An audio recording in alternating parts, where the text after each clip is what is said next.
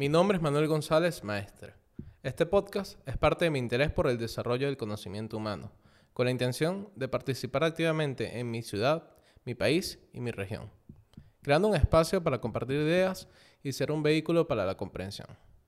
Debo confesar que aunque valoro y respeto las religiones, y sobre todo las personas que hacen vida en ellas, estoy lejos de considerarme un hombre religioso. El invitado de este episodio es el padre Rafael Paredes, vicerrector del seminario de la diócesis de Valencia. Al padre le pedí una canción, seleccionando el bolero solamente una vez. Esta parte lo puedes ver en el link que está en la descripción. Hablamos de las reformas en el paradigma que promueve la Iglesia Católica para el siglo XXI, del Papa Francisco I y de la vida personal del propio Padre Rafael. Si te gusta la idea del podcast y quieres que hagamos más conversaciones como esta, déjanos tu like, suscríbete y envíaselo a un amigo. Puedes verlo en YouTube, donde te invito a que nos dejes tu opinión. Puedes escucharlo en Spotify, Google Podcast y Apple Podcast, donde puedes dejar un review de hasta 5 estrellas. En la descripción tienes el enlace a nuestro grupo de Telegram, donde activamente conversamos como comunidad. Gracias por tu participación en la cultura. Padre, una de las cosas que, que, quería hablar con usted es que, bueno, las reformas que está dando la iglesia, ¿no? Sí, sí, sí, sí. Bueno, yo creo que estamos en un tiempo como muy privilegiado. El mundo está cambiando. Algunos dicen que estamos en un cambio de época, o una época de cambios. Algunos dicen que es una que no, que es un cambio de época, que así como eh, la edad antigua terminó eh, y comenzó la edad, la edad, medieval. Claro, cosas que se fueron mirando esa prosecución del tiempo eh, después, o el cambio de la época, tiempo después, como para delimitar, mira, hasta aquí llegó tal cosa. Pero yo creo que la llegada del Internet y este mundo digital, este continente digital, hace que el mundo sea diferente la globalización, vemos cómo es, eh, ha, cambiado la vida del mundo. Y lo vemos en cosas muy positivas, como puede ser el Internet, como pueden ser los avances tecnológicos, como pueden ser eh, los avances científicos en relación a la salud. Pero también lo vemos en torno a la propia salud. Gracias a la globalización tuvimos el COVID y se expandió de una manera tan espantosa que no hubo pueblos sobre la faz de la tierra que no experimentaran. Bueno, exagero con esto. Pero, pero, todo el mundo, todo el mundo vivió lo que el COVID es o, fue. Así que eh, la iglesia está también dentro de este cambio de época o, o esta época de cambios. Y como siempre, la iglesia ha tenido que responder a, a estos cambios que el mundo vive. Al final la iglesia es una institución que Jesús eh, creó para anunciar su evangelio, para que perdurara su evangelio, sus ideas, su salvación, sus sacramentos, su mensaje. Y a lo largo de los años la iglesia se ha adaptado a, los tiempos o ha respondido. Algunos podrían hablar de que la iglesia se está modernizando, pero quizá hablar de modernidad es como más bien cambiar todo. O sea, es rechazar una idea eh, e implantar algo nuevo. Yo creo que la iglesia hoy en día precisamente utiliza esta palabra que acabas de decir, se, reforma, como siempre se ha reformado. Eh, reformar significa como eh, adaptar algo que ya está, eh, dar ajustes, ajustar cosas que ya están. Y creo que a eso se, bueno, en eso vamos. Bueno, aquí estamos, ¿no? Un cura bueno, dentro de eso mismo que usted dice, me imagino que el Internet forma parte de algo que la, al final el Vaticano considera, ¿no? La iglesia en general. Claro, estamos dentro de un mundo digital y el, el Papa y, y, las demás instituciones, desde el Papa eh, Juan Pablo II, eh, se habla, se pide a la iglesia una nueva evangelización. que tenga el mismo mensaje, al final el mensaje no cambia, es el mismo mensaje de, de Jesús, pero sus métodos de cómo anunciar el mensaje, el mensaje por supuesto, han cambiado. Vemos el, el tema de cuando llegó la radio y, y, momentos como muy especiales. Creo que de hecho el día de la radio está tomado como el día en el que el, el Papa, no recuerdo qué Papa sería, eh, transmitió por primera vez mm.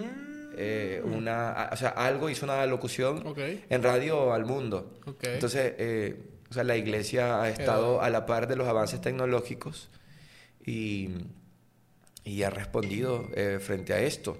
Es interesante en ese sentido cómo Ahora hay cantidad de, plataformas para poder acercarnos en torno a la iglesia. Y bueno, la pandemia creo que nos, nos apuró, ¿no? nos arrinconó a esto, a la necesidad de utilizar las plataformas tecnológicas, el Internet, para poder llegar a todos. Creo que fue como una catapulta muy peculiar, en donde muchos sacerdotes dijeron, mira, pana, hay, que moverse, hay que transmitir, hay que hablar, hay que perder el miedo a una cámara, hay que saber grabarse eh, solos, tener que transmitir y, poner sus redes sociales, abrir Instagram, eh, ver que YouTube necesita mil suscriptores para poder transmitir desde, un teléfono, pero no así de una computadora. O sea, e, entrar a un mundo distinto, incluso socializar con, e, en las emisoras de radio, para empezar en cualquier pueblito donde hubiera una emisora, meterse en la iglesia y que el cura transmitiera la, la, misa.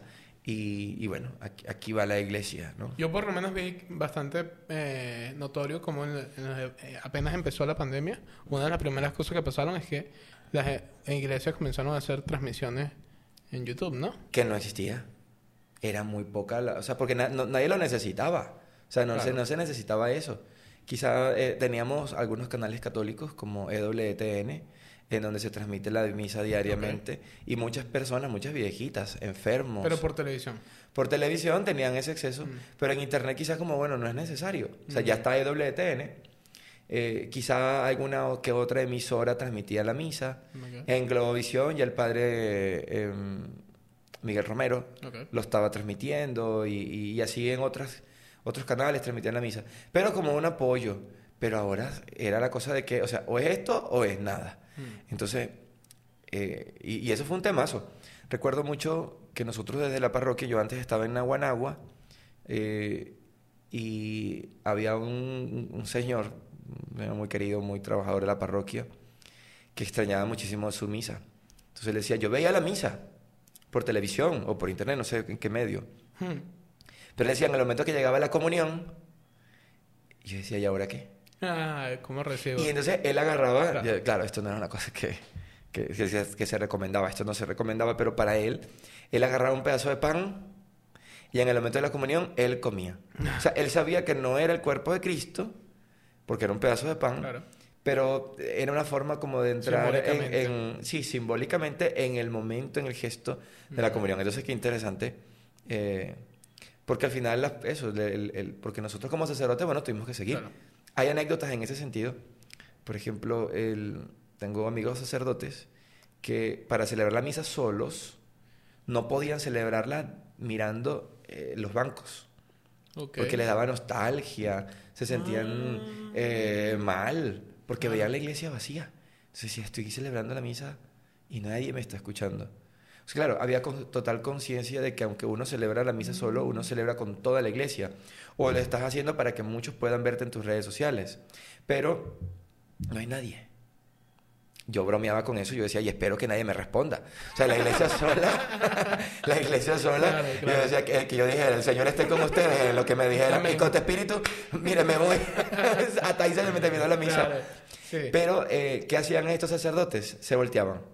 Entonces celebraban la misa mm, como de espalda a los bancos, viendo al, Cristo que por lo general siempre se coloca, y entonces eh, ya. Entonces de esa manera como, bueno, podía tener más piedad eh, y, no tener ese, Pero entonces el Internet ha funcionado como un medio de comunicación, ¿no? Sí, sí, como una plataforma para poder conectarse en, en cuanto a los sacramentos. De todas maneras, no es el medio mejor. Claro, no, el mejor es la, la presencialidad, por supuesto. Pero por lo menos en los temas políticos, eh, la Iglesia ha tomado ciertos avances del tema, más que todo, de innovación en lo social, ¿no? O sea, adaptando las nuevas ideas que la sociedad le exige a la iglesia que incorpore en sus...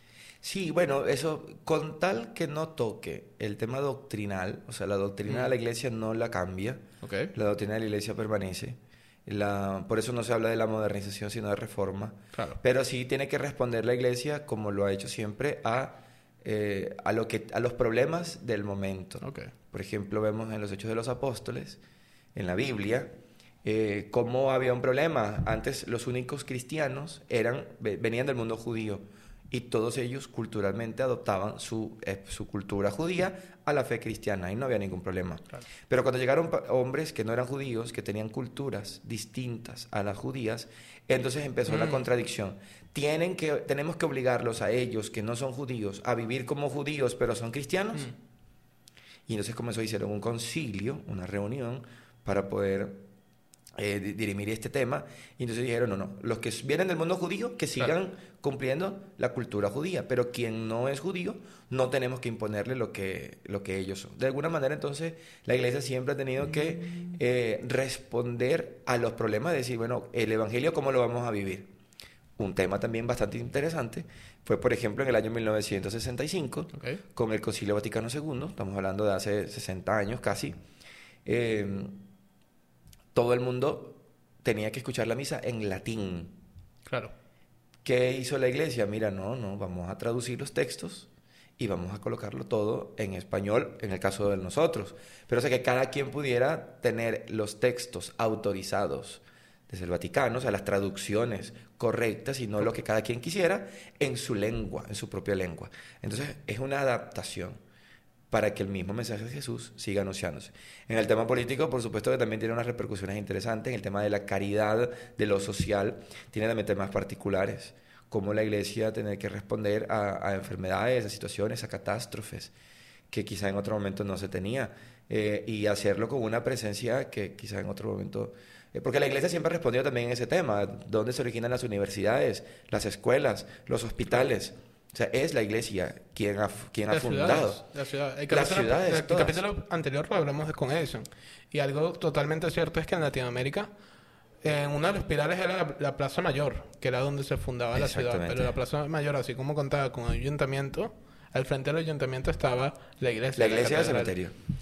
Sí, sí, sí. Entonces, eh, la iglesia ha sido la institución que ha llevado a la, a la, a la creación de ciudades, de pueblos, eh, en medio de los bemoles que, la iglesia, como cualquier institución humana, porque somos humanos, eh, pero ha sido instituido por Dios. O sea, en eso uno no puede decir, es como que, bueno, es que tiene que ser todo orinar agua bendita. Y, si se tiran peos, que vuelan incienso. O sea, eso sería, sería tonto pensar al final es una institución eh, creada por Dios, querida por Dios, pero al final llevada por hombres. Claro. Y en ese sentido siempre la, la, la, capacidad de fallar, de, de, la infidelidad, está presente como en cualquier eh, institución humana. Con problemas, ¿no? Porque bueno, al final por lo menos, evidentemente, algo que se le critica bastante a la iglesia es las crisis que han tenido en los últimos 10 años, ¿no? Que eso involucra los casos de, de pedofilia, ¿no? La, el pedofilia es uno de los temas, pero luego también está el tema de la corrupción, eh, cómo obispos han malversado fondos de la iglesia y, y por eso el interés del Papa Benedicto XVI, del Papa Francisco, de encarar esto no en tribunales eclesiásticos, sino llevarlo a tribunales civiles. Porque entonces bajo el amparo de la sotana mm. puede haber eh, eh, condescendencia. Pero los papas han querido precisamente que la iglesia responda en su ser del mundo o ser en el mundo, bueno, responder también no solo a lo a, lo material, sino también a lo moral, a lo judicial, a lo legal, ¿no? Son, son temas que, que han sido muy dolorosos, pero que los papa, el, al Papa Francisco le ha tocado en ese sentido eh, ir delante y ser, a los ojos de algunos, muy duro. Eh, a otros piensan que no ha sido duro, que ha sido condescendiente, pero realmente si uno se pone a mirar lo que ha hecho el Papa, ahorita está un cardenal que en, en, un proceso de judicial o sea, y se le quitó su investidura. O sea, no importa que sea un cardenal, se le quita la investidura, se investiga y, se resuelve. Eh, pero como hubo ahorita otro, el cardenal Pell, no recuerdo el país, fue acusado de, abuso sexual y al final el juicio lo llevó a una instancia civil, no eclesiástica. Y al final el, tribunal lo, lo, lo, exculpó, digo, no, lo, declaró inocente. O sea, no hay razones.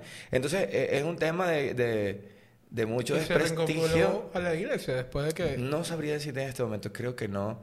Es un cardenal ya anciano. No, no, no, sé de, de, qué pasó con el cardenal Pell.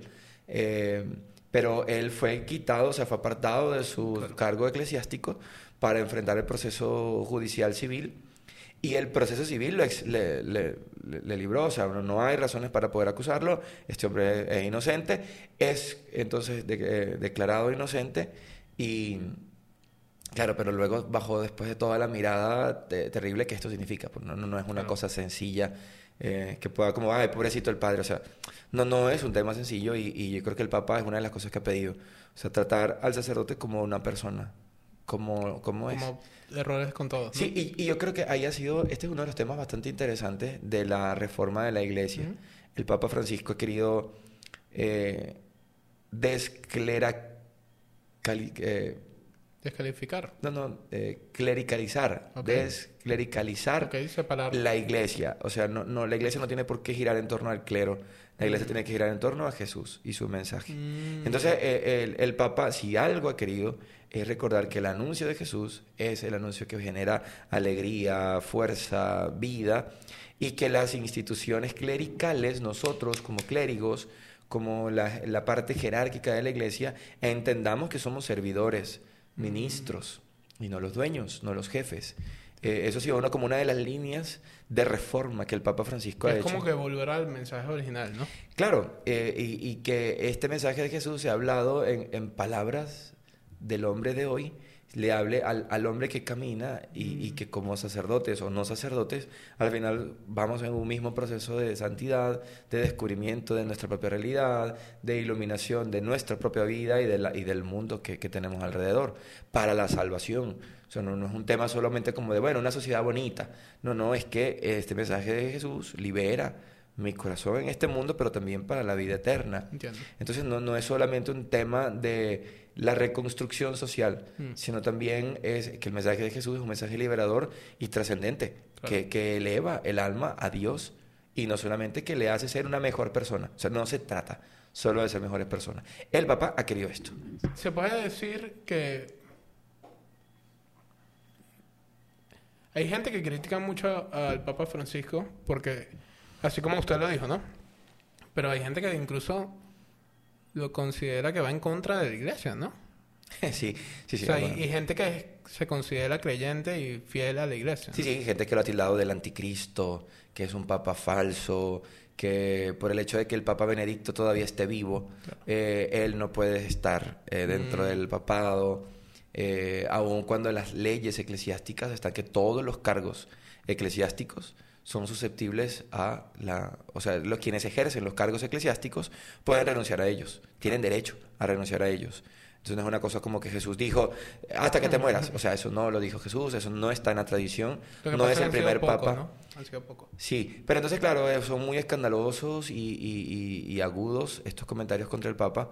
Pero realmente, si uno mira un poco más abiertamente la, la- la vida de, de la iglesia toda y por dónde vamos, y qué es lo que ha hecho el Papa Francisco, porque no ha sido una cosa sola de, solo de él, sino que él ha sido uno que se ha sentado con más, los demás cardenales y a planificar. Incluso antes de ser electo, hubo un consistorio, una reunión, no recuerdo el nombre específico, eh, una reunión de los cardenales, de todos los cardenales, cuando el Papa Benedicto XVI renunció, y todos ellos se sentaron a decir qué, qué necesita la iglesia, para dónde va la iglesia, y el próximo Papa que elijamos entre nosotros, qué tiene que hacer. Entonces muchas de esas ideas que el Papa ha tenido han sido elementos que el mismo Papa eh, ya había escuchado. Claro, tiene también una forma muy particular de hablar. Hay, un- Mm. hay una anécdota muy, muy cómica y es que el día, el primer, la primera Navidad que el Papa Francisco le da un mensaje a la curia romana, la curia romana son como sus principales trabajadores. Ok. O sea, hasta el Papa, él es el obispo y él tiene una curia. Que son los que trabajan en el Vaticano. Los que trabajan en el Vaticano. O sea, entonces es el mensaje de Navidad del Papa a sus empleados, trabajadores, entre comillas, sus colaboradores. ¿Y qué fue lo que, cuál fue el mensaje? Las 15 enfermedades de la curia romana. O sea, pero pe- pe- ¿cómo no se va a ganar enemigos? O sea, ¿cómo no se va a generar críticas si lo primero que hace un mensaje así, quizás es decirle que, en qué estamos mal? A nadie le gusta que nos digan en qué estamos mal. O sea, uy, estás como gordo. O sea, no me lo digas. Claro, o estás muy flaco. Estás muy flaco, ¿qué tiene? Estás demacrado. Bueno, no me lo digas. o sea, así no. Yo tengo un espejo. No, eso, no, no me lo digas así, o si te preocupa, o sea, exprésalo de otra manera. O sea, quizás en ese sentido, eh, Ha sido muy frontal. sumamente. Y, Y por lo menos en los temas frontales, él ha hablado varias veces, ¿no? De la homosexualidad. eh, no, el tema de la relación con los homosexuales, de la iglesia con los homosexuales, o de la sociedad con los homosexuales. ¿Cuál es la, la posición que proyecta la iglesia en los próximos años? Mira, yo no sabría decir cómo va esto, ¿ok? Solo sí mirar qué quiere el, el Papa en estos tiempos. O sea, al final no es una cosa de defender eh, colectivos. Al final yo creo que es defender a la persona Mm. y, y su valor, su dignidad. Porque lo que es malo es malo. O sea, la, la acción intrínsecamente mala es mala, ya. Eh, Eso Ok. no, moralmente no tiene... Pero ojo, la acción intrínsecamente mala puede ser para un homosexual y un heterosexual. Ujú. O sea, en ese sentido, la- la- la doctrina no ha cambiado. Pero en cuanto a qué, oye, a entender que el otro es, quiera o no, él también es un destinatario del mensaje de Jesús. Mm. Él también es alguien que, que merece eh, eh, que escuchar el Evangelio de Jesús. Y yo por el simple hecho de que piense, sienta, crea diferente, no puedo yo sacarlo. O decir, tú eres enfermo, tú eres raro, tú eres malo, tú estás equivocado. Como quizá en otro momento la iglesia ha tenido este, este, esta forma de expresar. Pero no ha sido solo de la iglesia, ha sido del mundo. O sea, yo, yo creo que también el mundo ha, ha- ha venido caminando en este progreso, en la comprensión del hombre y su entorno. Porque eh, no, no es un tema solo... O sea, escuchemos nosotros a nuestras abuelas, eh, pensemos nosotros en, esta- en una sociedad que puede ser muy aguda frente a algunos temas. Sí. Eh, escuchamos abuelas que son racistas. O sea, uno dice, pero abuela, o sea, ¿qué, qué le pasa? O sea, ¿cómo usted va a expresarse de esa manera? O xenófobos, o sea... no, pero que es así, te dicen. Entonces, no, no es una cosa, repito, solo de la iglesia. O sea, yo creo que es un progreso en la, en, no sé, en la comprensión, en, en la propia fenomenología de- del mundo, en la interpretación de las cosas. El tema de la comida, entonces está el tema de aquellos que son vegetarianos, aquellos que un poco más son veganos y tienen unas doctrinas eh, firmes en torno a esto, unas convicciones en torno a esto. Y entonces en estos días veía una noticia, entonces entraron un grupo de veganos a una panadería y empezaron a vaciar todos los litros de leche en el suelo y, y a hacer un desastre porque ellos no están a favor de que se consuma leche animal. Leche de vaca, no sé de qué animal sería, pero por el hecho de que tú pienses de esta manera, tienes el derecho de entrar a un negocio que no es tuyo y derramar una- algo que es un producto. O sea, se pide respeto de una forma, pero luego tú no respetas. El tema de los colectivos eh, de esto LGTBI, que en algunos sectores generan este tipo de deformaciones, manifestaciones eh, desnudos delante de iglesias, específicamente como para provocar destrucción de símbolos religiosos.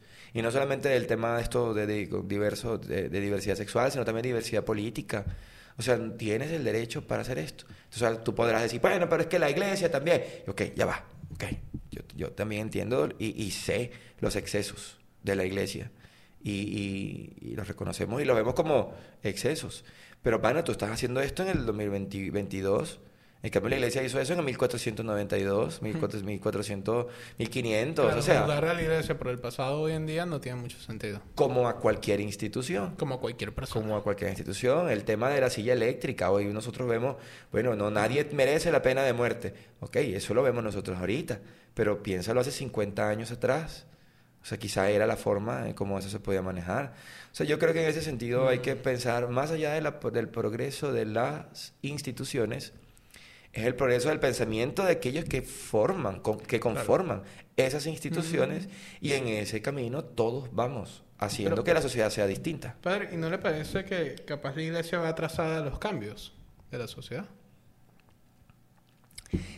Atrasada, podría ser una palabra, yo diría que eh, como siempre lo ha hecho, al igual que la filosofía, la filosofía y la religión, eh, y la iglesia en específico en este caso, eh, ella es maestra y ella sabe, ella tiene más tiempo que cualquier estado, la iglesia tiene más tiempo que cualquier nación del mundo, y sabe cómo hay procesos que hay que llevar con tiempo, con calma, y hay que mirar, hay que reflexionarlos, y no hay que ser simplemente intempestivos a los cambios, porque en otros tiempos se ha equivocado, y la iglesia ha entendido cómo algunas acciones llevadas con premura no han significado eh, buenas, Positivo.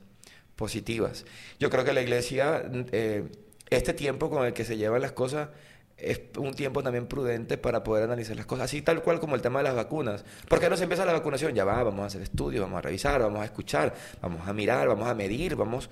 O sea, que va atrasada.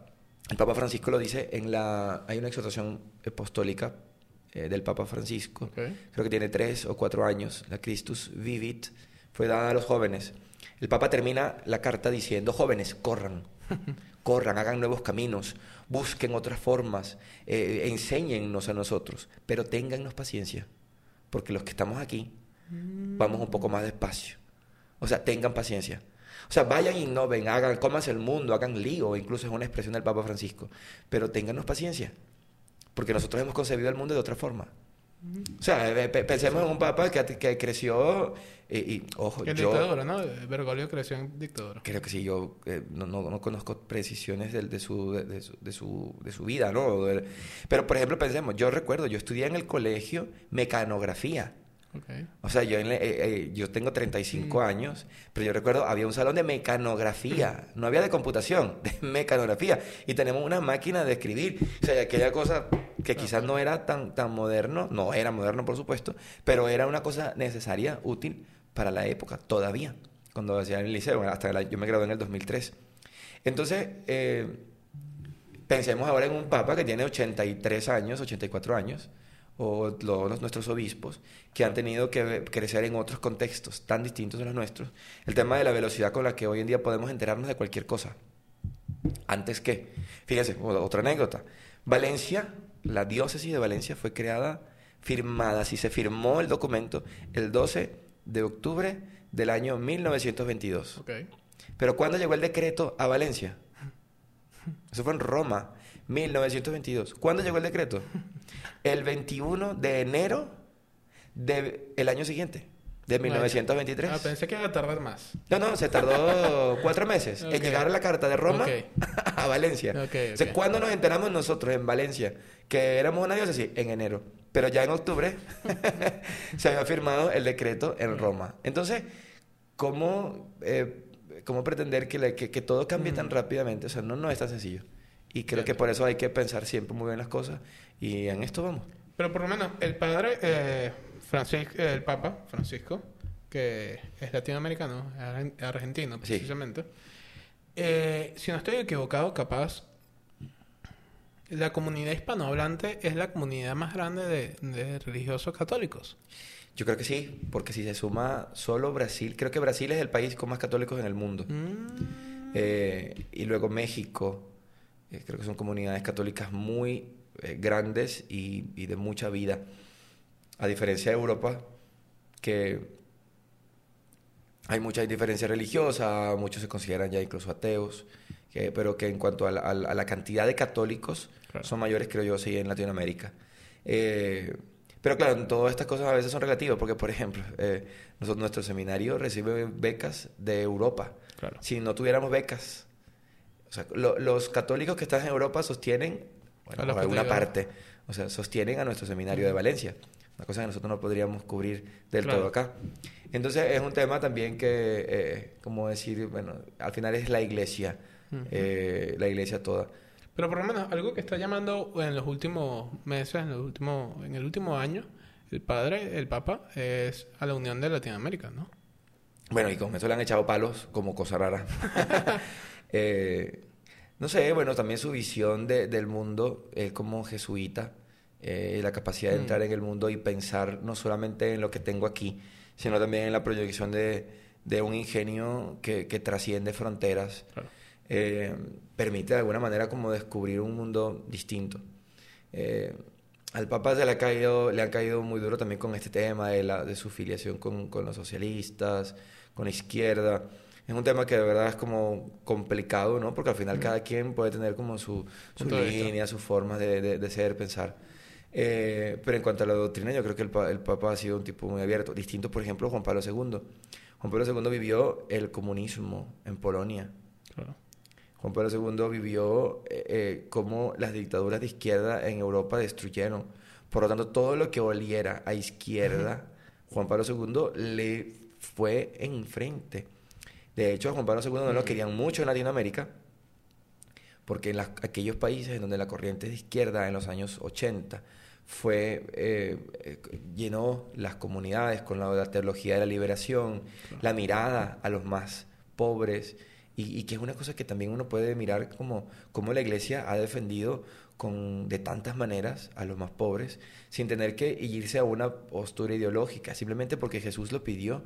Pero todo lo que oliera así a izquierda, Juan Pablo II lo, lo enfrentó. Eh, ¿Juan Pablo II fue papa a partir de qué año? Creo que en 1976, 78, algo así. O sea, fue Luego Pablo VI. Fue post Segunda Guerra Mundial. Sí, sí, sí. Él, él vivió la Segunda Guerra Mundial siendo seminarista. Claro. Pero yo sé que por lo menos él fue activista en parte de la Segunda Guerra Mundial, ¿no?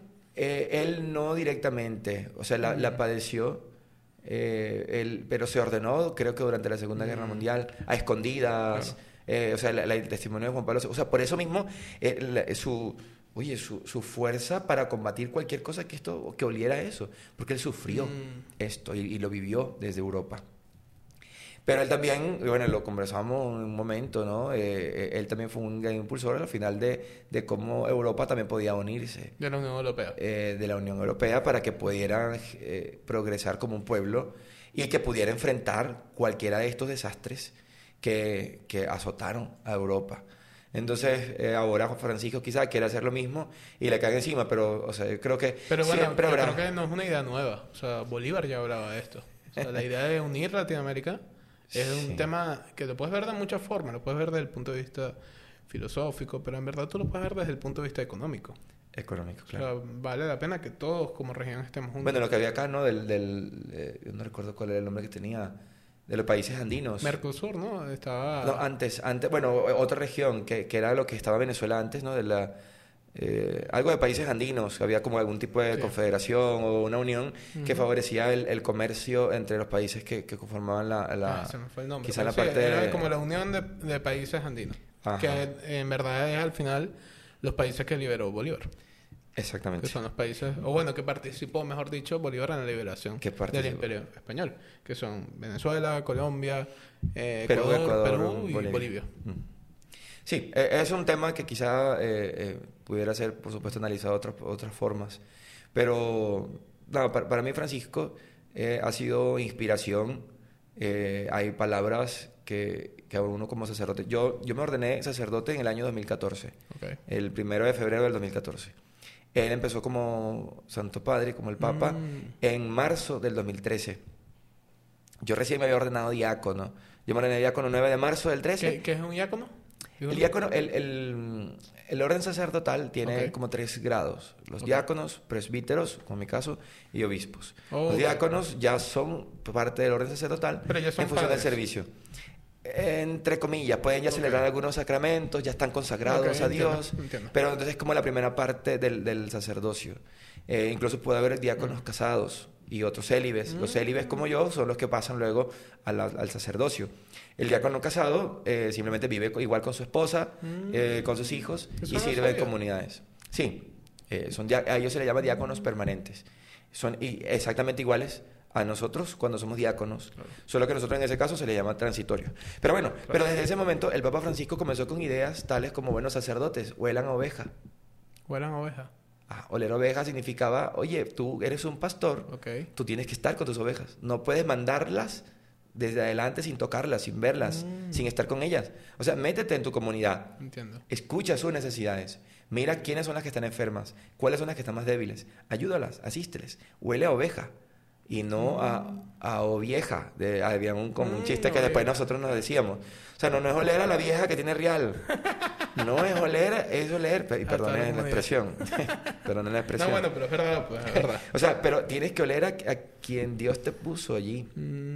Entonces, es un tema que el Papa, hey, decirle esto a un cura, decir como que, oye, ¿verdad? O sea, y yo de alguna manera eh, o sea, crecí o he crecido a lo largo de mi sacerdocio con esto. Otro tema, o sea, el Papa Francisco decía, no hagan de los sacramentos alcabalas.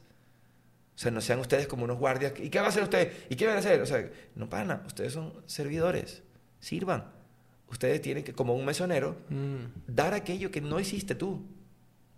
Quien ha dado los sacramentos es, es Dios ha sido Dios. Entonces distribuye aquello que Dios te confió, pero no sea, no lo pongas en alcabala. Mm. Esto es Francisco. O sea, e- e- esto es idea de Francisco. Que Francisco también es un poquito más liberal, ¿no? Incluso él está promoviendo eliminar el celibato, ¿no? Incluso- No, no, no, no, no, ¿No? no, en esto, en esto hubo una conversación bastante eh, directa y no, el sacerdocio se estudió y el sacerdocio, en la iglesia latina, Ok. o sea, en nuestra iglesia, Ujú. en la iglesia romana, o sea, lo que, toda la iglesia occidental, Ok. el sacerdocio católico es célibe, porque en, en Oriente el, el sacerdocio puede casarse, hablo de Oriente, iglesias de Grecia, eh. Etiopía, no or- ortodoxos también, los ortodoxos vienen de la misma rama, Claro.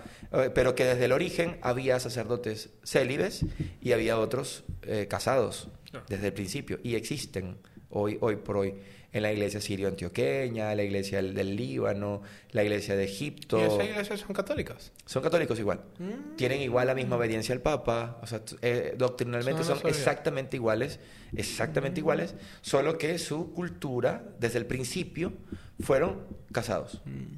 O sea, la- casados y célibes, había la opción. Claro, la iglesia también interpretando las costumbres que ya estaban en Claro, la desde el principio. No es una cosa que, que- en cambio, en Roma también hubo de los apóstoles que no se casaron. Pablo no se casó. ¿Cuál fue el primer Juan no se eh, casó. ¿Cuál fue el primer padre? El primer, El primer papa, San Pedro. San Pedro. Se ¿Y dice San que, Pedro estaba casado? bueno, la Biblia no especifica, pero de alguna manera lo asoma, porque dice que Jesús curó a la suegra de Pedro. Mm, o sea que- Entonces era casado. Pero no se habla nada de la esposa Claro. De Pedro. Algunos dicen que quizá ella habría muerto eh, o que él la dejó cuando empezó a seguir a Jesús. O sea, no, no hay precisión en ese sentido.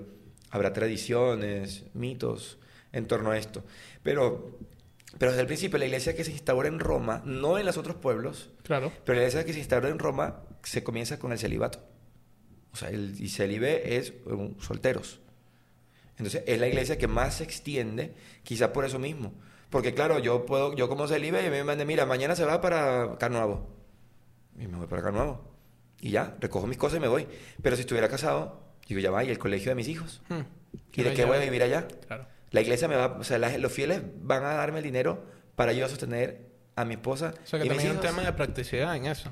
Exacto. Entonces, por eso, eh, culturalmente es la iglesia que más, el modelo de sacerdocio que más pululó, porque era mucho más práctico para la hora, a la hora de vivirlo. Eh, pero hoy por hoy existen sacerdotes católicos casados. Claro. O sea, y, y- y de alguna manera es como parte de este proceso.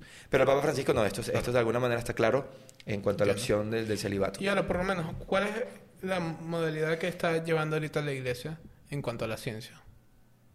Bueno, primero mucha apertura. Eh, vemos la cantidad de universidades católicas, eh, sobre todo los jesuitas, pero también los dominicos, los franciscanos, eh, el Opus Dei, eh, Legionarios de Cristo eh, y demás, algunas otras órdenes quizás también tengan, pero sobre todo estos, tienen universidades en el mundo en donde el, el mejores progreso universidades. de las mejores universidades en el mundo y, y allí están eh, dando aportes a la ciencia de, con las cosas más modernas.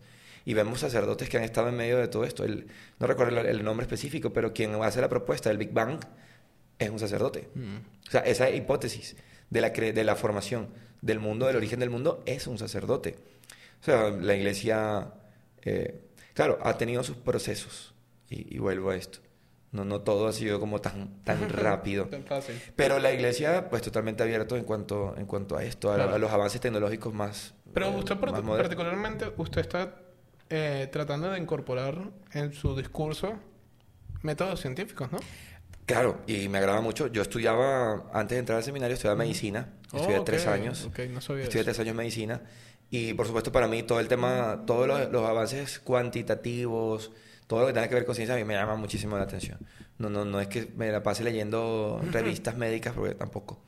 Eh, pero en cuanto a esto, yo creo que el, todo lo que permita conocer más al hombre, permitirá también crecer en su espiritualidad. O sea, Entiendo. porque al final somos un todo. No, no hay que tenerle miedo a, a estos descubrimientos. Pero sí, entonces el respeto a la dignidad de, de que está ahí. Porque al final el hombre, sea quien sea, eh, merece eh, el respeto a su dignidad, a lo que es. Y por eso la iglesia aquí sí, entonces, ya desde la teología, desde la filosofía, desde la propia antropología, eh, a- a- y corre a salvaguardar esta dignidad.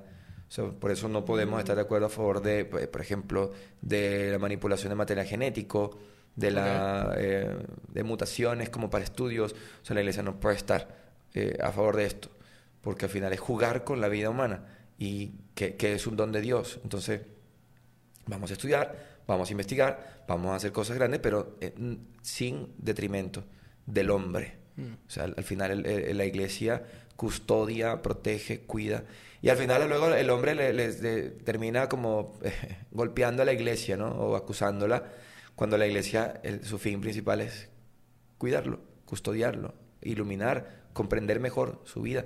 Por eso no puede estar en contra del progreso científico, pero, pero tiene que moderar eh, o ayuda en la moderación de sus avances, porque no todo siempre será positivo.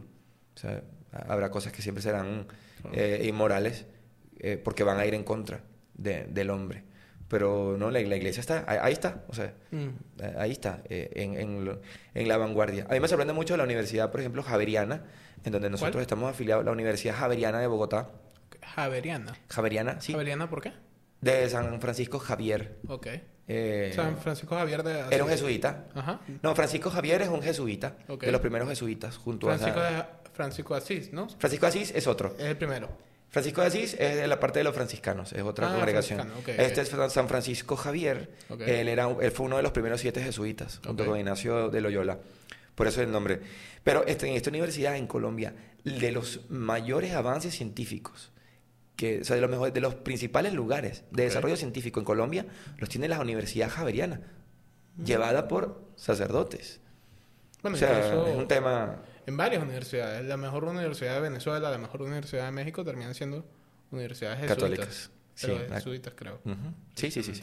Entonces es un tema, en esto yo creo que la iglesia no, no, no tiene temor pero sí tiene una responsabilidad. Y por eso quizás en ese sentido sí, bueno, nos caerán a palo, pues. Claro, pero por lo menos algo que, que, que, es irreprochable para la iglesia es que promueve, por lo menos, muchas investigaciones que involucran lo antropológico y lo sociológico, ¿no?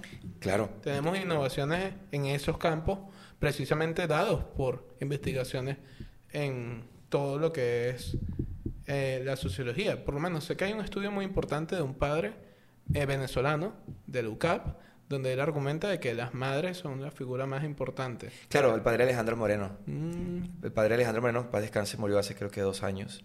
Eh, él era español, pero toda su vida la pasó en, barrios de Caracas. Un sacerdote salesiano. Fue profesor también aquí en la Universidad de Carabobo. Ah. Eh, pero es, ese uno de los grandes pensadores.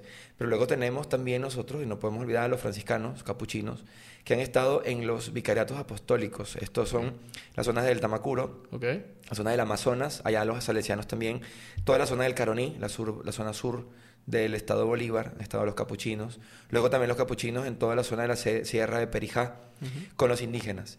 ¿Quiénes han sido los protectores de las culturas indígenas? No ha sido el Estado, ha sido la Iglesia. Traducción de la Biblia y textos, el lenguaje de la preservación de, de, los idiomas, de los dialectos indígenas. ¿Quién lo ha defendido? La iglesia. Eh, luchando contra la globalización que el mundo les propone. O sea, ¿quiénes han estado allí en las escuelas?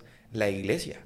Entonces es un tema de, de no solamente un avance tecnológico, sino también de la preservación de la cultura venezolana y eso es una cosa maravillosa. Y, creo que también Latinoamérica, porque al final por lo menos sí, los profesores de todo tipo de avances, creo yo, aunque también es, bastante complejo, ¿no? Porque tú pudieses argumentar que las culturas indígenas fueron destruidas gracias a la iglesia. Sí, bueno, ha, habido siempre, eh, como en todo, abusos y personas específicas que, que, han ido... Pero bueno, luego es otro tema el, eh, y, que se, se, explica, bueno, se, se escucha. Eh, como algunos pueblos eran caníbales y decir, mira, viene la cultura occidental y decir, hey, pa, no, aquí no se come la gente. O sea, tienen problemas, vamos a dirimirlo de otra manera, pero no nos vamos a comer. O sea, vamos a entrarnos a golpe, vamos a entrar a machetazos, bueno, algunos, y bueno, y eran como muchas cosas así, pero no nos vamos a comer unos a otros, o sea, yo creo que eh, en todo. Pero al final hay preservación de los pueblos. Sí, pero también, porque, y eso es algo que es innegable, la iglesia ha estado, aunque se critica todo esto, ellos han sido este, los innovadores en el desarrollo de las nuevas culturas, porque es imposible pensar Latinoamérica sin la iglesia, ¿no? Sí, sí, sí, sí, sí, sí en el lugar de la iglesia en, en todo. Incluso al día de hoy, o sea, al día de hoy hay bastante, o han bajado los números de aceptación a la iglesia. Aunque estas cosas, porque esto puede pasar, yo creo que eh, mientras el hombre más puede tener acceso a muchas más cosas, el hombre es el ser que se pregunta y al mismo tiempo que se pregunta es el mismo ser que duda. Y eh, la duda es una, eh, una realidad antropológica. Eh, en ese sentido, por supuesto, hay cosas, hay elementos en la fe que por supuesto tienen que entrar en un filtro complicado para estos tiempos y, bueno, esto es de alguna manera como em, esperable. Se puede decir que la iglesia termina siendo un eh, alguien que difunde la idea de cómo vivir. Bueno, ordena, claro, eh, eh, con toda la estructura que la iglesia propone, toda la estructura moral, también lo ha salvaguardado la iglesia. Y, y si no, miremos nosotros todos los elementos, ojo, con sus excesos, con todo, como cualquier cosa, ¿no? Yo creo que en eso uno no puede ser tonto y pensar o, buscar instituciones inmaculadas, llenas de... O sea, es, e, es tonto, pero, pero vaya estado la iglesia. O sea, ¿cuál es la institución eh, que tiene mayor cantidad de voluntarios en favor de los demás. O sea, la iglesia, ahí está Caritas. O sea, Caritas mm. tiene más voluntarios en el mundo que la Cruz Roja, por ejemplo. Y en la Begoña me sorprendía la cantidad de personas que colaboraban en la olla solidaria. En mi época distribuíamos nosotros 900 platos de comida semanales. Wow. Pero no era una cosa que hacía el cura. O sea, yo no lo hacía. Claro, yo vamos a buscar las cosas, vamos a moverlas. ¿no? Al final el cura termina siendo un tema de, como un pequeño gerente. Contacto, gerente, eh, eh, cumplir un rol de, liderazgo para muchas cosas. Pero al final, ¿quién termina haciendo las cosas? ¿Quién termina haciendo las cosas? Las señoras, los muchachos mm. eh, que iban y con gran cariño, personas entonces canal padre, mira, yo no voy a ir a hacer la comida, pero aquí está un bulto de pasta. Entonces, maravilloso, como, como es como una misma familia, bueno, ayudarnos. Y yo creo que eh, esta es la iglesia, ¿no? Es la comunidad de hermanos que se apoyan, que caminan, que, que van en un avance constante, eh, que están en las buenas y en las malas, cuando un niño nace y cuando alguien muere, cuando alguien está en el mejor momento de su vida y cuando alguien está en el peor. Y ahí está la iglesia de Jesús. Y aquí vamos. Y la iglesia no somos nosotros los curas. Al final la iglesia eh, es algo mucho más. Por eso el Papa Francisco, esto es una de las cosas como que, o sea, somos un cuerpo. Y, no es una idea del Papa, o sea, esto es, así lo quiso Jesús. O sea, sean uno. Eh, el, ¿Cuál es el mensaje de Jesús? Sean uno, como el Padre y yo somos uno. Y que mm. cuando la gente los mire, sepan que ustedes son mis discípulos, porque se aman. Y, es un reto. Eh, siempre lo ha sido, porque bueno, el corazón humano es tan pervertible como siempre lo ha sido. Por eso es un reto vivir el Evangelio, eh, porque ser familia con alguien que a lo mejor te cae mal, mm. tienes que tratarlo como hermano. Y los discípulos pelearon. Si los discípulos de Jesús pelearon que tenían a Jesús al lado. Y que eran menos, ¿no? que eran doce nada más. ¿Cómo no vamos a pelear nosotros o tener quizá algún tipo de diferencias? Así que, nada, la iglesia de Jesús eh, siga en este camino, pues descubriendo, descubriéndose pero sobre todo descubriendo el mensaje del mismo Dios y, y, a su, a su presente. Claro. Padre, eh, le ofrezco un ron. ¿Quiere un ron? Ron. Un ron. Puede ser, no, pero yo todavía tengo todavía café. Ok, ok. Vamos a... Pudiera ser, pudiera ser. Pero... No, yo digo, si usted quiere lo busco.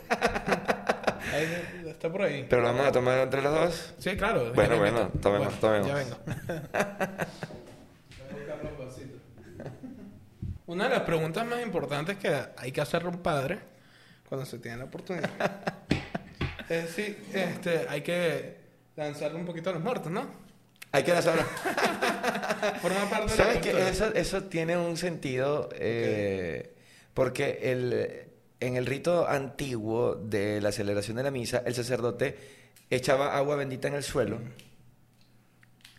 Eh, porque era como un gesto de, o sea, rezar, estamos rezando por ustedes. Okay. O sea, no solamente rezamos por los vivos, sino que también en la misa rezamos por los muertos. Por los muertos. Entonces, eh, era eso. Quizá alguna persona empezó a decir eso o empezó a... O lo escuchó un sacerdote. y entonces también, ahora cuando van a tomar le dicen a los muertos. Pero, pero bueno, eso tiene un significado... un poquito más. No, no le eché a los muertos. Qué particular. Bueno, perfecto. ¿Cómo dices? Que no le eché a los muertos. No, no, no importa, no, pasa nada. Bueno, bendiga el trago. No, lo tomemos los vivos. Yo, en mi, o sea, mi familia nunca ha sido... Salud. Ah, no, no, en mi familia tampoco. Salud.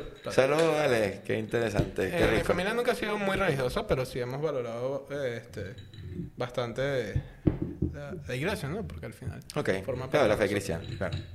Pero bueno, por lo menos yo me crié en un colegio que sigue los lineamientos de Juan Pablo II. eh, del Papa Juan XXIII, que digo. ¿Estudiaste en el Juan 23? colegio? Estudié en el Juan XXIII. Ah, tremendo. Para mí uno de los mejores colegios Bueno. de- del país, inclusive. Lo, lo Yo estoy de acuerdo, de verdad, para mí en el colegio Juan 23. Bueno, son mis amigos. Chamanera, señora Virginia, una gente maravillosa. Maravillosa. Qué bien, vale. ¿Estudiaste toda tu...? Toda mi vida estudié en el Juan 23 de primer grado hasta, hasta quinto año. Entonces, bueno, parte de las cosas es que uno Qué también bueno.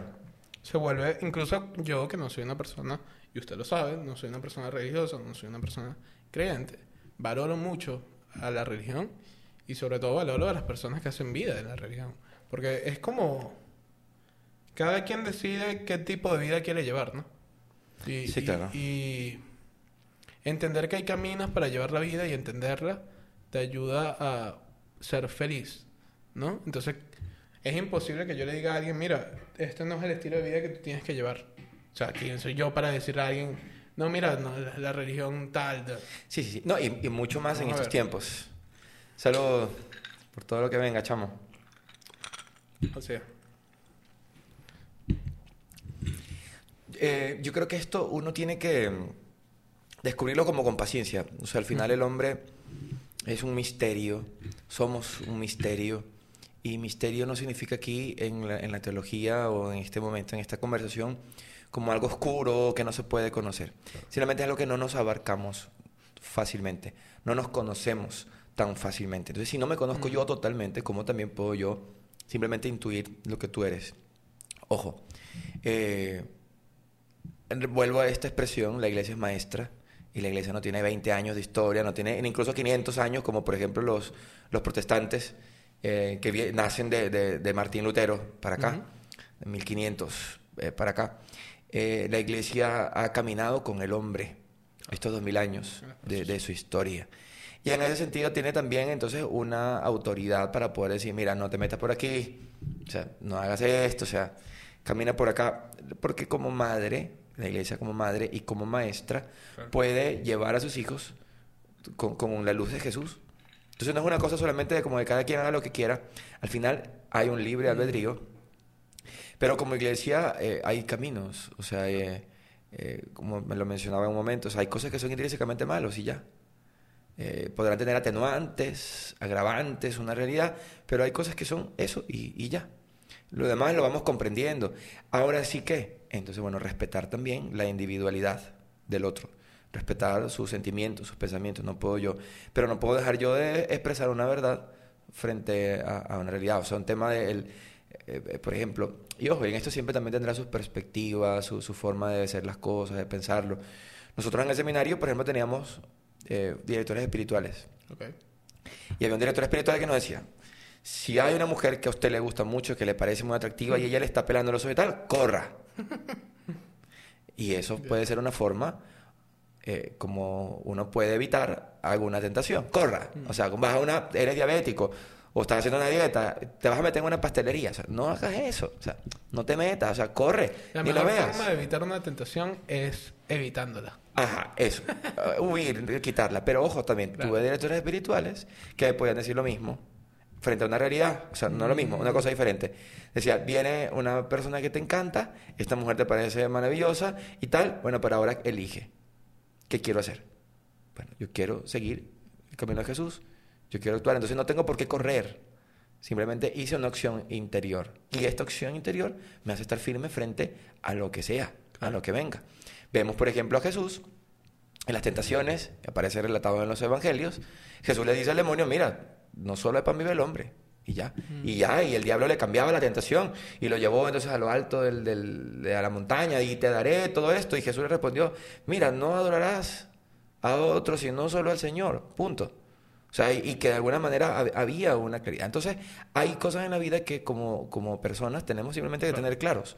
No se trata de huir, se trata de integrar y decir, mira, esto sí, esto no.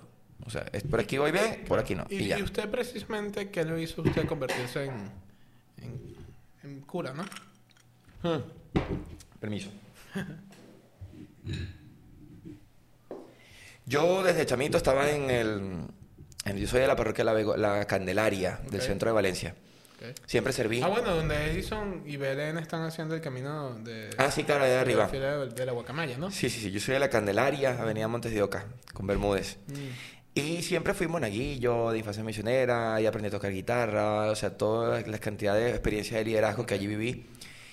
Empecé a estudiar medicina, pero estudiando medicina, eh, una vez estaba en una operación. Era buen alumno, buen estudiante. Sí, sí, sí, me encantaba, me, me encantaba. Y era de los que llegaba con asma a mi casa después de haber estado mucho tiempo en la morgue de la universidad, eh, mirando, estudiando, eh, revisando los cadáveres, enseñando a compañeros para que, o sea, cuáles eran lo- la- las estructuras anatómicas que estábamos mirando en el cadáver. Me encantaba, me encanta hoy por hoy.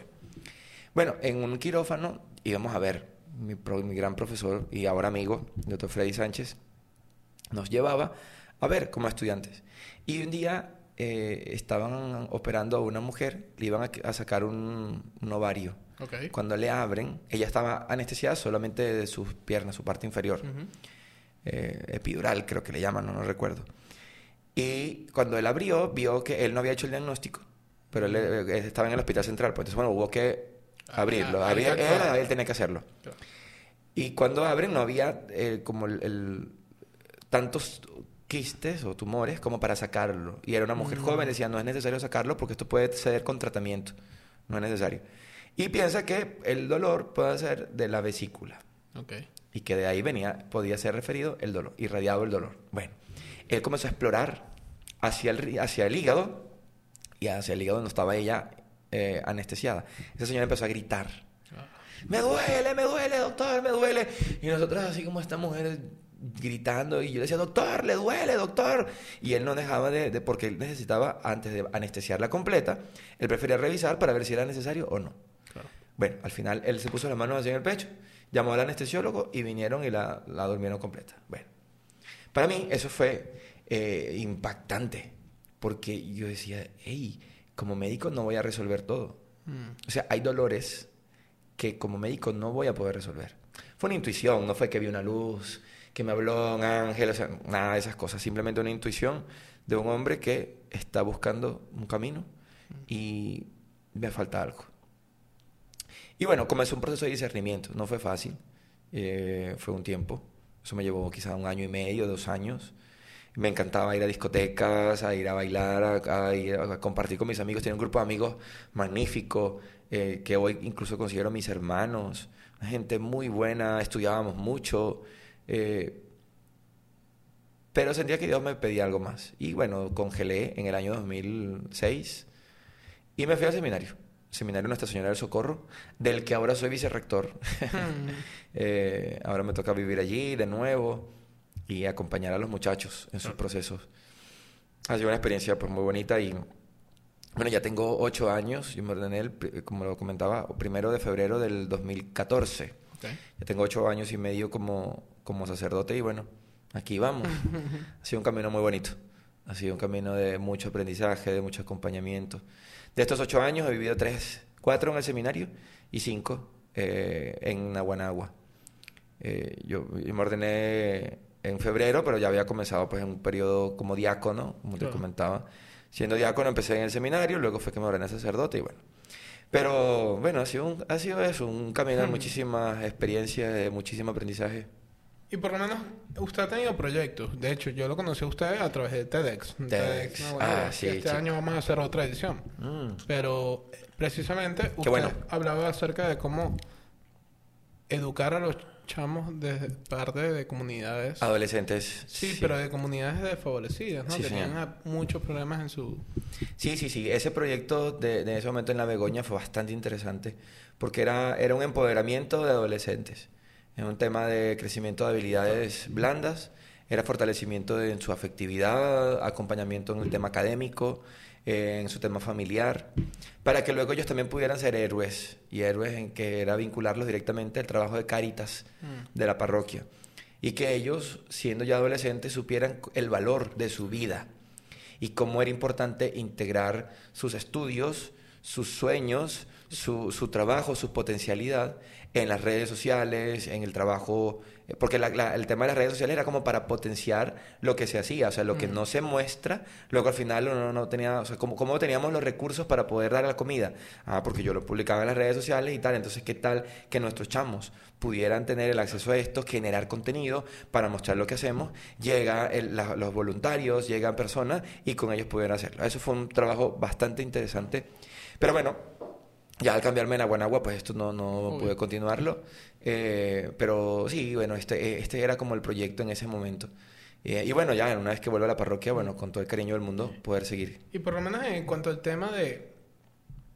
Bueno, sabemos que muchas actividades son financiadas por muchas partes, pero por lo menos ¿quién financia la vida de Rafael? ¿Quién la financia? Dios. Dios es mi socio capitalista, ¿cómo se dice? Sí, es una forma, una forma. Dios es el que manda el capital.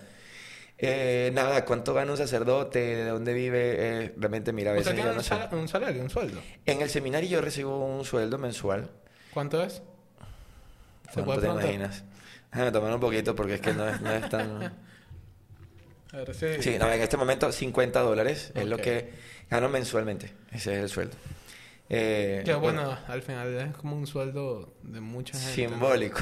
No, pero te- bueno, mucha gente gana esto, sí. Gana mucho. Sí, pero como sacerdote, eh, al ¿Son final... 50 dólares semanal? ¿Mensual? No, mensuales, mensuales. Wow. Mensuales, a veces la gasolina no, no se cubre con esos 50 dólares en el mes. ¿Usted tiene carro? Tengo un carro, tengo un carro que logré... ¿Y cómo logró tener un carro a punta de 50 dólares? Bueno, no, no, no fueron a partir de esos 50 dólares. Yo estaba antes en Aguanagua. Y en Aguanagua eh, parece, pa- pa- parece cómico, eh, pa- parece chiste, pero es verdad. ¿Cómo es que dicen? Eh, muchas personas me busca- buscaban en la época de la pandemia para atender a sus enfermos, eh, en las funerarias, bendiciones locales. Muchos sacerdotes no, no querían salir y bueno, con razones totalmente válidas. Y bueno, yo salía, yo de alguna manera, bueno, por el tema de la medicina tenía como mucha claridad en cuanto a qué puedes hacer y qué no puedes hacer en tiempos de pandemia, cómo cuidarse. Y aparte usted, no sé, pero no sé la estética, pero puede ser usted uno de los sacerdotes más jóvenes de la ciudad. No, no, no soy el más joven. Eh, hay sacerdotes más jóvenes. Claro. De, ahorita, de hecho, mi sustituto, el que me reemplazó en Aguanagua, él tiene, Froilán tiene 27, 28 Ok. años. Eh, y pronto se ordenarán otros que deben tener 26, 27. Cada año, más o menos, pues hay una o dos ordenaciones, do- dos muchachos o tres muchachos que se ordenan. Algún año quizá no, o sea, pero bueno, sí, sí, sí hay relevo, tenemos relevo. Eh, y bueno, nada, en ese tiempo de la pandemia, pues sencillamente muchas personas empezaron a dar como colaboración padre. O sea, uno- yo, yo no- nosotros no cobramos nada, ha sido orden de, de- de nuestro obispo. Es como que, bueno, vas a un velorio, son, son tantos, o sea, eso no, no se hace. Eh, Pero al final las personas, te, te- te- no sé, valoran lo que hacen. O sea, yo, yo no lo cobro. Al final lo que decía, venganme a buscar y ya. Y, y bueno, eh, como reuniendo, yo tenía miedo, como decía, bueno, pero ¿y este dinero que está llegando? Tampoco fue que reuní muchísimo dinero, ¿no? Pero logré comprar un carro gracias a, a una familia muy querida que, me, que me- me- me dijo, padre, queremos que nos compres el carro y va a costar esto. Y luego otras personas me ayudaron, de unos colegios, a quienes atendía yo en la parroquia, ¿verdad? Bueno, ángeles que Dios mandó. Eh, pero no es una cosa sencilla, o sea, no- Y ojo, te lo puedo decir, lo sostengo, lo puedo mantener el carro no porque por lo que trabaje, sino sencillamente por lo que también, bueno, eh, personas pueden darte, mira padre, queremos que nos bendigas el negocio y ¿cuánto es? Yo, no, no, yo no, no. O sea, si quiere darme algo, me lo da, si no me lo da, no, no, no, no pasa nada, o sea, yo no voy a estar, mira, esta es la factura. O sea, eh, y bueno, ha sido como eh, ofrendas de las personas. Eh, y bueno, de esa manera, porque al final, bueno, eh, el tema es moverse para poder hacer tantas cosas que tiene que hacer un sacerdote en la visita a los enfermos, en la visita a las comunidades. A mí me toca la pastoral vocacional y tengo que visitar parroquias para animar a los jóvenes para que, bueno, que de- descubran qué es lo que Dios les pide y ver si es el sacerdocio. Entonces, claro, son temas operativos que no se pagan desde el Vaticano, ni lo paga el obispo. Al final uno tiene que buscar. Y Dios lo manda. Es realmente esto con mucha... Es la providencia de Dios que sostiene. Porque si no fuera por eso, nada de esto se haría. Y por lo Sí. menos en temas más de todo tipo de comida y eso. Bueno, ahorita mismo en el seminario nosotros eh, hay un administrador, Mm. hay unos recursos que se llegan. Yo veo en el seminario, el sacerdote administrador es el que compra la comida, hay una señora que cocina de lunes a viernes, en las mañanas y al mediodía, los muchachos cocinan en la tarde, o sea, nos, nos, nos turnamos allí. Claro, eh, es que hay que entender, hay gente que se le olvida, pero bueno, lo mismo que hemos hablado antes. Se ¿no? sostiene de aquí, de, eso, lo que la gente pueda... No, pero que también ustedes son personas. Y también tienen necesidades. La gente piensa que, que, que, bueno, incluso socializar termina siendo una necesidad. ¿no? Sí, sí, sí, sí, sí. Sí, sí, no, y al final eso, son personas con gustos particulares, con hobbies eh, particulares y, y es, es, vivir la vida de, de, de, un humano, o sea, no somos... Una, el sacerdote no es un superhumano, ni una cosa menor, no es una cosa rara. Somos personas con una opción específica. ¿Usted por lo menos extraña los momentos previos a ser sacerdote? Ay, extraño una cosa. ¿Cuál? No se lo vayan a decir a nadie. Voy a tomar un poquito aquí por si acaso. Bailar. Bailar. extraño muchísimo ir a... No, pero se lo prohíben bailar. No, pero eso puede, ser, no, puede, puede no ser prudente. O sea, es un tema como que... Eh, puede no ser prudente. Quizá la prudencia sería la mm. palabra. Pero yo, por ejemplo, iba a discotecas cuando era un chamo y me encantaba lo disfrutaba muchísimo. Pero ¿qué hacíamos? Íbamos siempre un 2 para 2, un 3 para 3, éramos amigos y íbamos a la discoteca. ¿Tú llegaste a ir al Le Chat? No, pero sé cuál es, una que estaba en la, en ¿no? Ajá, ajá. Sí, sí. en la, esa no, cuando yo nací ya estaba cerrada. Manuel, por favor. ¿Qué edad tienes tú? 24. 24, más gente, te llevo 11 años. Yo llegué a ir al chat y, y o sea, eh, eso me encantaba, de verdad. Pero bueno, una cosa que sencillamente uno dice, bueno, se hacen opciones y bueno, no hago esto, pero tengo que hacer otras cosas. Y yo creo que al final la vida, como todo, tiene sus opciones. Todos hacen opciones en su vida para tener orden. Y si no hay orden, no hay estabilidad. Si no hay estabilidad, no hay felicidad. Creo que la felicidad eh, no es solamente un tema espiritual, es un tema de integración de todo. Eh, quien solamente piense que es algo espiritual, eh, pues bueno, hay, hay, quien lo logra de esa forma. Mm. Pero creo que, o solamente material, eh, pero al final somos un todo. El hombre no es solamente una dimensión, una parte. Somos un todo y creo que la armonía en esto es lo que nos da plenitud. El que pueda haber orden en el corazón, en todos los aspectos de la vida. Lo emocional, lo intelectual, lo moral, lo social, eh, lo físico. Eh, y aquí yo creo que está la felicidad, en el orden, en el equilibrio. Aristóteles creo que decía eso, ¿no? La, la, virtud está en el medio. Ni el exceso, ni la carencia. En el medio. ¿Y usted por lo menos ha pecado? siendo sacerdote. Bueno, cada rato, claro. si no, el pecado es una realidad humana, imagínate de, y de tantas maneras. Que no me voy a confesar aquí, tendré que darme un poco más, pero no lo voy a hacer. por lo menos, aparte de todas las... Claro, no, y, ojo, y pecar y confesarme, eh, de la misma manera, como cualquier persona. Yo no, yo no es que me, pongo delante de un espejo y bueno, Rafael, esta te la perdono. Y la de mañana también te la perdono. O sea, no, no, también nosotros. No, también tenemos nuestro director espiritual, nuestro mm. confesor, porque es un proceso de integración espiritual que no solamente se ofrece para la, para la, la plebe. O sea, no, no, no. Esto es para el hombre. Sea, es un proceso de construcción personal, es un proceso de identificación con Cristo, eh, es parecernos cada día más a Cristo. Y esa es la santidad. La santidad no es otra cosa que parecerme más a Jesús, el hombre perfecto. Ese hombre que amó libremente, que perdonó en libertad, que incluso a sus enemigos eh, nunca les quitó pues la, vista. Reclamó lo que tenía que reclamar, le dijo lo que tenía que decir, pero, pero un hombre íntegro. Eh, en ese sentido, creo que nosotros como sacerdotes también estamos totalmente llamados a identificarnos a esto. ¿Y cómo ha sido su relación con, con Dios? Uf, ha sido una pedagogía, ha sido un proceso. Dios ha sido un, un papá mm. eh, que sabe eh, decir las cosas, que ha sabido decir las cosas, que ha sabido poner, ha sabido poner y quitar, que ha sabido iluminar y cubrir eh, ha sido para mí una, si, si, pudiera expresar esto, primero padre, o sea, Dios un padre, pero luego también eh, Dios un compañero. Eh, hay momentos en que hay figuras de personas en nuestra vida que no necesitan decirte nada, simplemente acompañarte para darte tranquilidad y estabilidad. Y, y Dios también ha sido eso, un compañero ha sido un padre, ha sido un, padre, sí. Y, y, alguien que te escucha, alguien que no te juzga, y que te entrega un regalo mucho más grande de lo que uno mismo se puede merecer. Bien lo decía San Pablo, llevamos un tesoro invaluable en vasijas de barro, frágiles. Y para mí ha sido esto, ¿no? Un, padre que pone en mis manos algo muy bonito, la vida, y que me ha, permitido acompañar a otros en este camino y como sacerdote esto ha sido magnífico.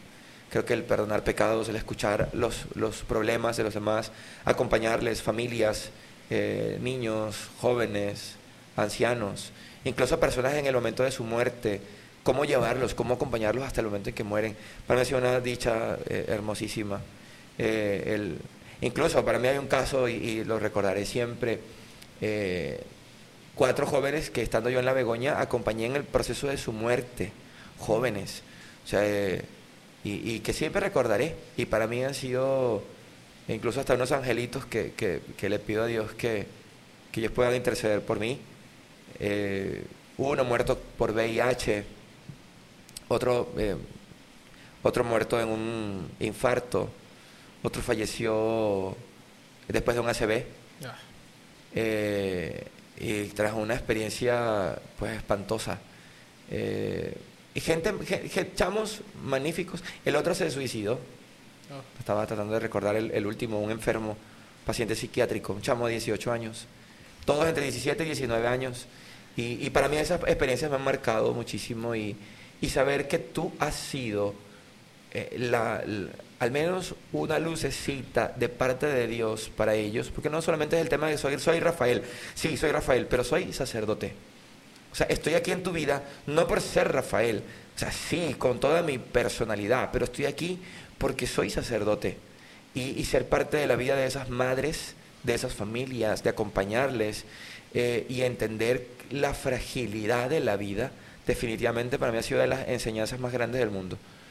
Eh, cómo la vida es un valor, es algo tan grande y que tiene que saber, saberse vivir. Mm. Con un ron, con un café, con lo que puedas, con lo que tengas, pero descubrir que Dios está allí. Por eso disfruta, aprovecha, pero ser responsable de cada cosa. Porque al final la vida es un paseíto que se terminará. Y vivirlo así como sacerdote realmente ha sido muy sabroso. ha sido una experiencia increíble. Cambia la perspectiva de todo. Por lo menos, ¿usted tiene alguna corriente? De, o sea, tipo, como estábamos hablando, de los jesuitas. Soy diocesano. Okay. ¿Qué es diocesano? Como diocesanos eh, somos parte de una iglesia local, de una iglesia regional, de una iglesia específica que camina en este lugar. O sea, yo soy sacerdote no para un superior de los jesuitas o de los salesianos, sino que yo soy del obispo de Valencia. O sea, yo soy de Valencia, le pertenezco a la arquidiócesis de Valencia, que territorialmente está comprendido en todo el estado Carabobo, menos la costa.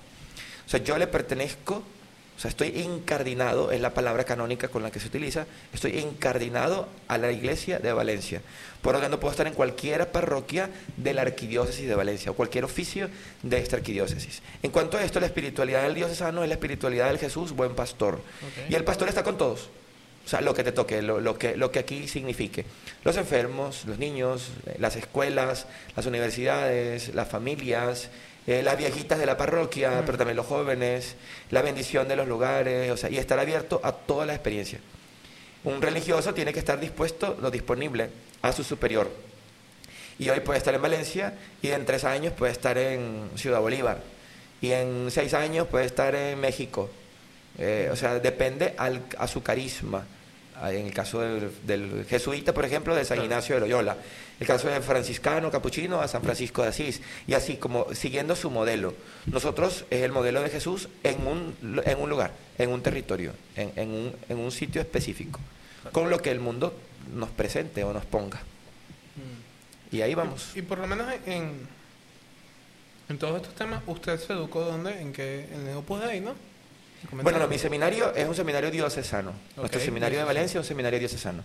Pero eh, nuestros directores espirituales, algunos, algunos de, de los sacerdotes que nos acompañaron, eran sacerdotes del Opus Dei. Eh, en el acompañamiento espiritual. O sea, la formación completa la llevan los diocesanos. Pero en cuanto a la formación espiritual, algunas líneas nos la daba el, Opus Dei porque viven aquí en Valencia siempre dos o tres sacerdotes y ellos apoyaban. Y bueno, son de los hombres más, era eso, cada 15 días había que estar ahí. Mm. Vamos a confesarse, a revisar algún problema. No tengo ningún problema, bueno, vamos a empezar a revisar cómo va la, la, el- el- la- la socialización con los demás compañeros, la relación con tus formadores, cómo va el apostolado, cómo va la, tu familia. O sea, revisar constantemente y para el Opus Dei esto es importantísimo. O sea, que constantemente revises tu vida para ser la mejor persona posible para gloria de Dios. Entonces, Pero bueno. por ahí ha sido un movimiento que también ha sido bastante criticado, ¿no? O sea, una corriente bastante Sí, sobre todo porque pues, son muy exigentes, eh, en algunas cosas muy cuadrados, y eso se debe decirlo. Pero también es una gente muy correcta, es una gente muy buena. Yo realmente nunca he tenido una mala experiencia con los padres del, de la obra, Pero- con sacerdotes. Pero el. Opus Dei, la mayoría, o sea, la gran mayoría del, del Ujú. Opus Dei son laicos, no son Ok. sacerdotes. Mm, O sea, son laicos. claro. Y, y un- y una ¿Laico persona. qué es? Para Un no sacerdote, una persona eh, cualquiera, Civil, cualquier persona, cualquiera. un civil, ajá, un laico, es, un- es una persona no, que no es sacerdote, que, y ojo, ellos tienen sus propios trabajos, o sea, ellos estudian ingeniería, o sea, Ujú. cualquier carrera. Eso sí, formación. O sea, no, no, no, alguien no puede entrar a la espiritualidad del Opus Dei sin, Claro. sin, un, sin, sin formación. Pero Por eso es importante. siendo también uno de los movimientos más conservadores dentro de la iglesia. Es una prelatura eh, que de alguna manera sí es un, tiene una línea muy conservadora. Ok. y, y eso busca, ¿no? Como para también el orden. Eh, en cuanto a la formación, en cuanto a la estructura, son muy eh, pulcros, muy, muy exigentes. Como en todo, como hay personas, como en todo, pues habrá excesos, como en cualquier cosa, ¿no? ¿Y no le parece eh, la situación compleja? Bueno, es bastante compleja, ¿no? Al final. Pero capaz un poquito atrasada que puede tener el Opus Dei con respecto al entorno femenino. Bueno, igual así como hay la rama de hombres, está la rama de mujeres. Y cada una tiene como su- sus propias líneas, su propia forma de hacer. Los sacerdotes sirven de igual manera a hombres y mujeres. Ok. Pero las mujeres también tienen como sus propias corrientes. Al final son, son mujeres que están trabajando como, como los hombres. Y hay mujeres también con un- una perspectiva académica increíble. Claro. Son personas, tanto los hombres como las mujeres, los numerarios, que son como los que están dentro de la obra. Porque hay, hay como diversas formas de participar en el Opus Dei. Están los numerarios que son propiamente los miembros de la obra, pero hay otros miembros que son supernumerarios, que son personas que con sus familias, ellos son célibes, eh, Ok. hacen también sus votos de, o promesas de celibato. Pero hay familias que también están a- afiliadas como supernumerarios, que también están incluidos allí. Pero el- en cuanto al nivel de la formación, o sea, yo no podría decir en absoluto en este tema, ¿no? No, no tengo como mucha... Porque para mí no ha sido eh, eh, la experiencia de Valencia, Ujú. Eh, no ha sido una experiencia eh, mala, que yo vea que traten mal a una persona, más bien los sacerdotes de, lo- de la obra han sido gente extraordinaria, súper sencillos, eh, pulcros, diligentes, o sea, de los mejores sacerdotes. Lejos de los escándalos que pudiera haber en otras cosas que, no, no es tampoco como mi, mi, mi afán de conocerlos, porque y podrán estar, repito, como también ocurre en mi propia iglesia diocesana, o sea, como cualquier cosa. Pero para mí más bien ha sido gente súper competente, de los que más estudiados, de los que buscan hacer posgrados, y bueno, ahí está el- eh, un diputado de la Asamblea Nacional, hay uno, Juan Miguel Mateus, él es del Opus Dei, o sea, un hombre con doctorados, con diplomados en el mundo, con una formación académica pulcra, y ahí está, diputado de la Asamblea Nacional. O sea, y es un numerario del Opus Dei, o sea, un Claro. tipo magnífico, Claro. a quien conocí, o sea, un hombre brillante, y ahí tranquilo, humilde, sencillo, tipo... Padre, y sobre todo ahorita viendo el futuro, que, que lo que depara el futuro, ¿cómo se ve usted en cinco años y cómo ve la iglesia en cinco años? Uf. Primero, ¿cómo me veo? No sé, pero ay, quisiera estar haciendo doctorado. Ok. quisiera hacer un doctorado. Yo terminé una maestría el año pasado, civil. No tiene nada que ver con, con la iglesia. ¿Una maestría en qué? Hice investigación educativa en la Universidad de Carabobo. Ok. Ah, fue una experiencia Sí. maravillosa. Eh, quisiera, si pienso así, como muy humanamente, quisiera estar haciendo un, un doctorado. Ok. Eh, si la iglesia me concede la oportunidad de haber hecho alguna especialización fuera del país, me, encan- me encantaría. Dos años o tres años en España o Roma. Eso sería chévere, pero no es mi proyecto de vida. O sea, si la iglesia me llama a eso, será chévere. Si no, mi doctorado sí, aquí en la Universidad de Carabobo también. Pero como sacerdote pasa algo, yo no, no puedo... eh, o sea, hay cosas que sobrepasan mis manos y que no, no puedo yo simplemente como elegirlas, Mm. porque rindo, me, me rindo a la obediencia a mi obispo. Y según las necesidades de mi iglesia diocesana, yo estoy ahí. y espero estar allí. Eh, con, o sea, col- colaborando con mi obispo, con mi diócesis. Eso es lo que espero en cinco años. Más allá de dónde, haciendo qué, eso espero. Porque es la vida del sacerdote. En obediencia a nuestros superiores, para el bien de la iglesia, en donde Claro. quiera que esté. Ahora, ¿dónde va a estar la iglesia en cinco años? Yo solo espero ser parte de este proceso de comprensión del mundo y responder con la misma palabra, la misma alegría, la misma fe de Jesús, la misma vida que Jesús quiso darnos. ¿Qué quiero? Que la iglesia cada día más conozca más al hombre de este mundo, siga en este proceso de comprensión, de transformación, pero ofreciendo el mismo mensaje de Jesús. O sea, yo no espero que la iglesia haga otra cosa en ese sentido, pero sí que cada día más pueda encontrarse con el hombre Entiendo. y a ese hombre hablarle y enamorarlo de Dios, de su reino. Padre, este, muchas gracias de verdad por haber Ah, venido. encantado, chico. Este, me encanta que usted haya venido, me encanta lo que usted comparte, las ideas. Eh, me parece que es una forma de utilizar las herramientas de hoy en día. Usted hace una actividad casi como influencer, ¿no? Bueno, algunos dicen eso, pero bueno, simplemente usar los medios. Las herramientas, ¿no? Del día sí, de sí, sí, usar los medios y disfrutarlos. Lo disfruto. Una de las cosas que, que, que, bueno, que estoy haciendo eh, y que planeo seguir haciéndolo en el podcast es regalarle un libro a mi invitado. Así. Escogí este libro para usted. Se llama Primero rompa todas las reglas. Ok, qué interesante, vale. Pero sobre todo, bueno, la idea es, es, es- un libro para un gerente.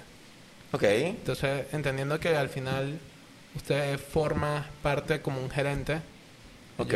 capaz a, a- a su camino, ¿no? Y, y bueno, la idea es compartir el conocimiento como usted hizo con nosotros por este periodo de tiempo en el podcast.